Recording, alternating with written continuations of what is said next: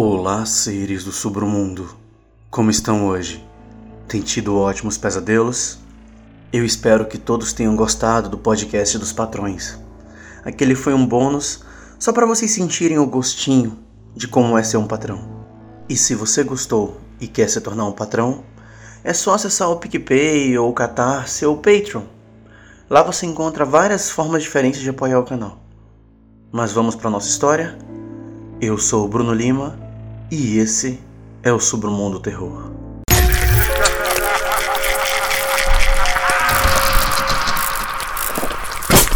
Submundo Terror.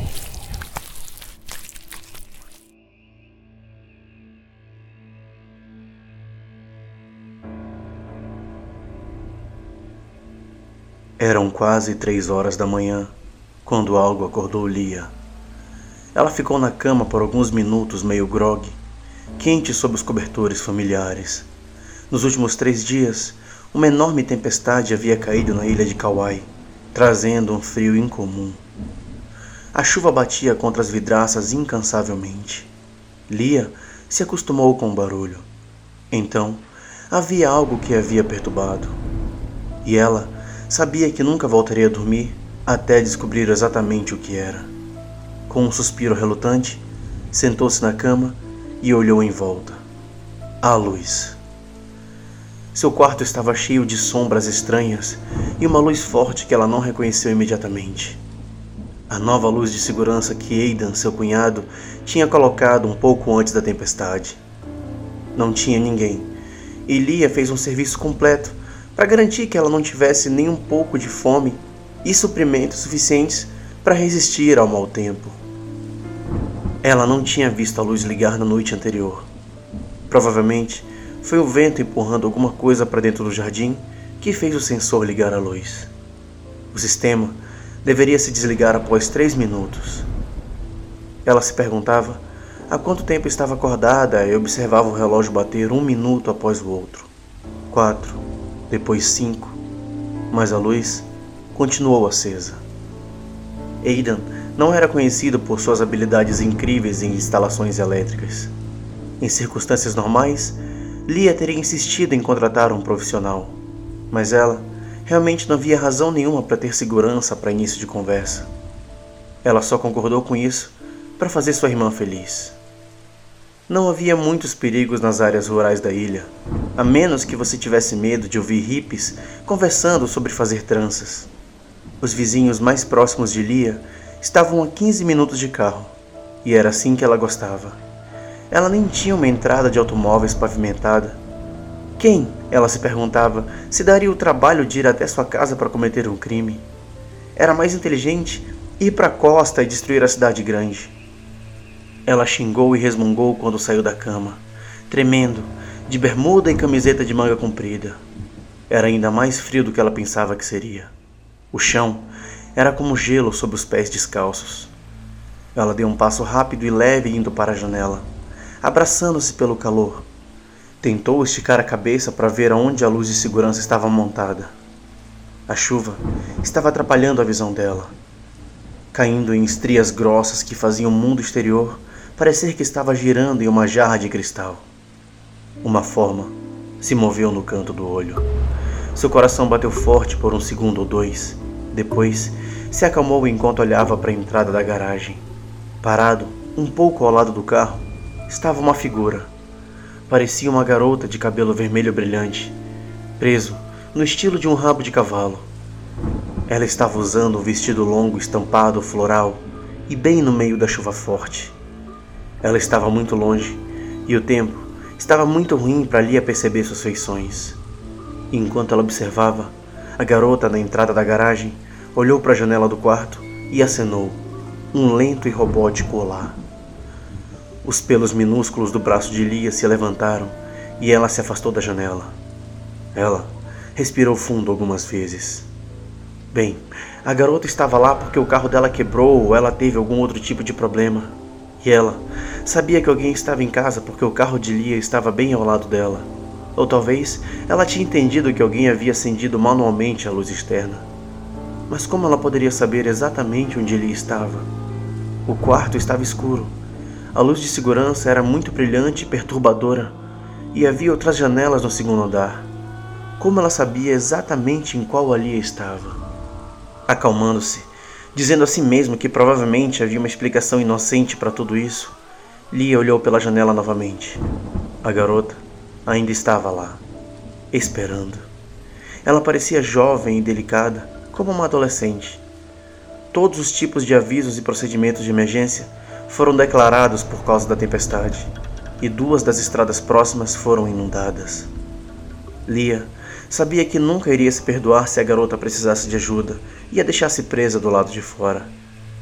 Tirando as dúvidas de sua mente, Lia decidiu descer as escadas. Ela tentou não pensar na misteriosa garota. Ela tentou racionalizar a estranheza das sombras. Tanto o carro quanto a pequena palmeira projetavam sombras longas e profundas da luz branca no topo da varanda. Mas a garota não tinha nenhuma sombra. Mas isso poderia ter sido algo a ver com um ângulo ou um truque da chuva. O tempo havia embaçado tantos detalhes, era difícil para Lir ter certeza de tudo o que via. Assim que seu pé tocou a escada, o som da batida encheu a casa. Bater rítmico contra a porta da frente, de maneira alguma gentil ou persuasivo. Era alto, surpreendentemente e estranhamente vazio. Um som estranho, irritado, muito diferente da maneira como Lia esperava que a garota que ela viu batesse. Ela tentou dizer a si mesma que seus nervos estavam distorcendo as coisas, deixando-a nervosa quando não havia necessidade. Talvez tivesse sido uma batida forte, porque a garota estava se sentindo desesperada. Queria ter certeza de que as pessoas lá dentro a ouvissem. Mas então, por que ela não usou a campainha? Talvez houvesse mais alguém com ela e Lia simplesmente não tinha sido capaz de vê-los da janela. Isso mudou as coisas. Essa foi uma preocupação racional. E se houvesse um namorado? Alguém grande, forte e ameaçador? Lia correu para a cozinha e pegou uma faca. Nada grande ou ameaçador como uma das facas de açougueiro nos pôsteres de filmes de terror. Apenas uma faca, muito afiada o tipo de coisa que era garantido para machucar um homem se você o quisesse machucar, ou pará-lo se ele precisasse parar. Pela primeira vez desde que se mudou para fora da cidade, ela se arrependeu da reclusão que escolhera. Ela aguentaria todos os viadutos, aviões, barulho de trânsito e crimes pequenos no mundo para se sentir menos vulnerável. A batida soou novamente, com tanta urgência que Lia podia sentir as vibrações dela dentro dos seus ossos. Ela se obrigou a pensar em estradas inundadas, pessoas isoladas, emergências médicas. Com a faca ao lado, ela foi até a porta da frente e ficou com a mão apoiada na maçaneta. Parte dela estava gritando para esquecer e voltar para o andar de cima e trancar-se em seu quarto até a manhã seguinte. Mas não conseguiu. Em um movimento rápido e desafiador, ela abriu a porta da frente e olhou para a chuva torrencial.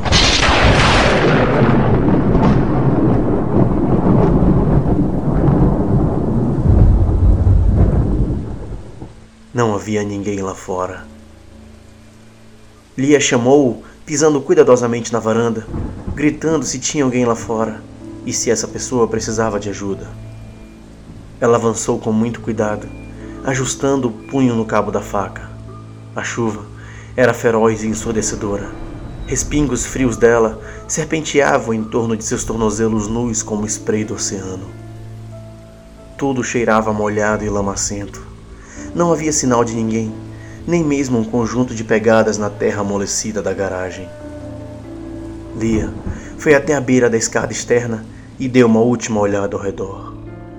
Ela gritou que iria voltar para dentro da casa, sua voz tremendo mais do que ela gostaria.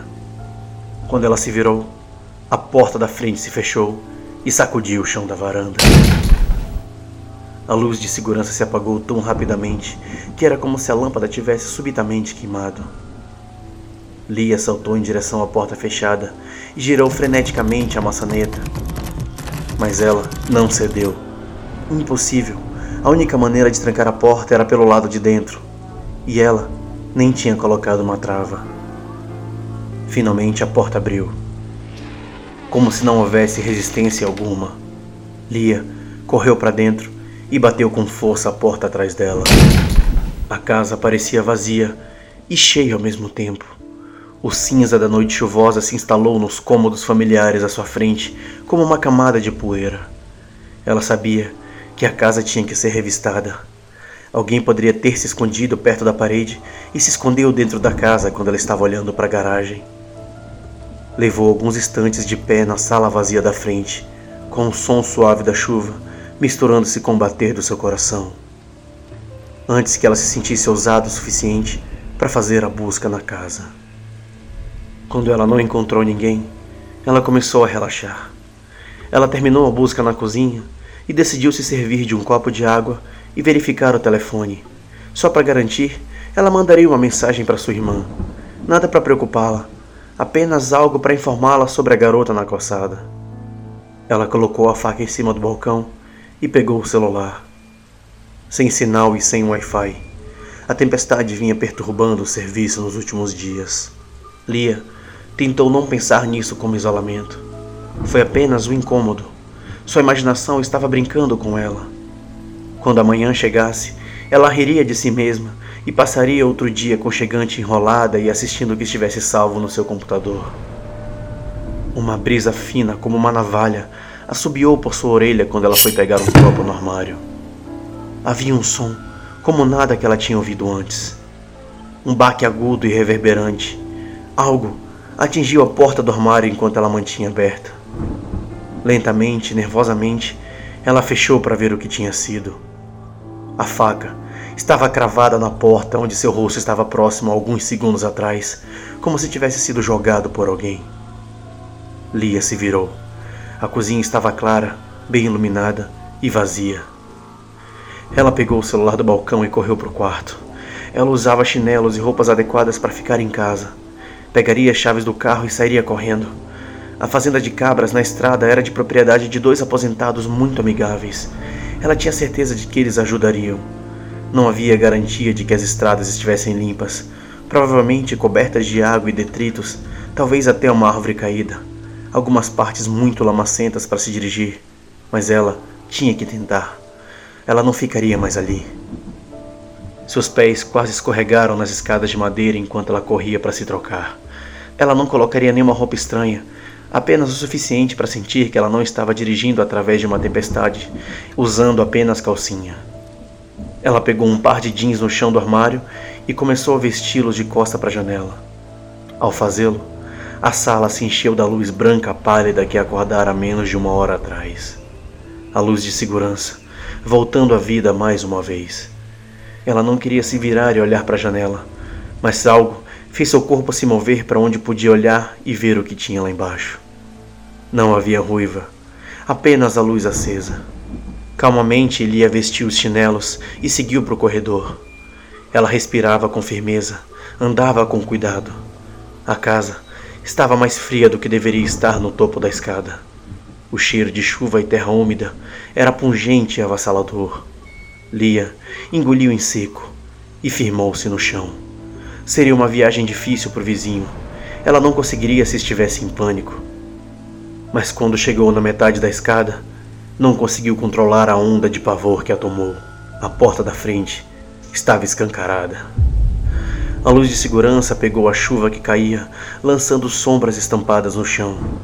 Lia se preparou e foi direto para a porta. Ela correria direto para o carro e entraria sem nenhum tipo de hesitação. Ela correu para a varanda, mas algo no canto do olho, nas sombras cinzentas da sala de estar, se mexeu. Lia congelou. Ela não conseguia mexer suas pernas. Então, ela se virou para olhar.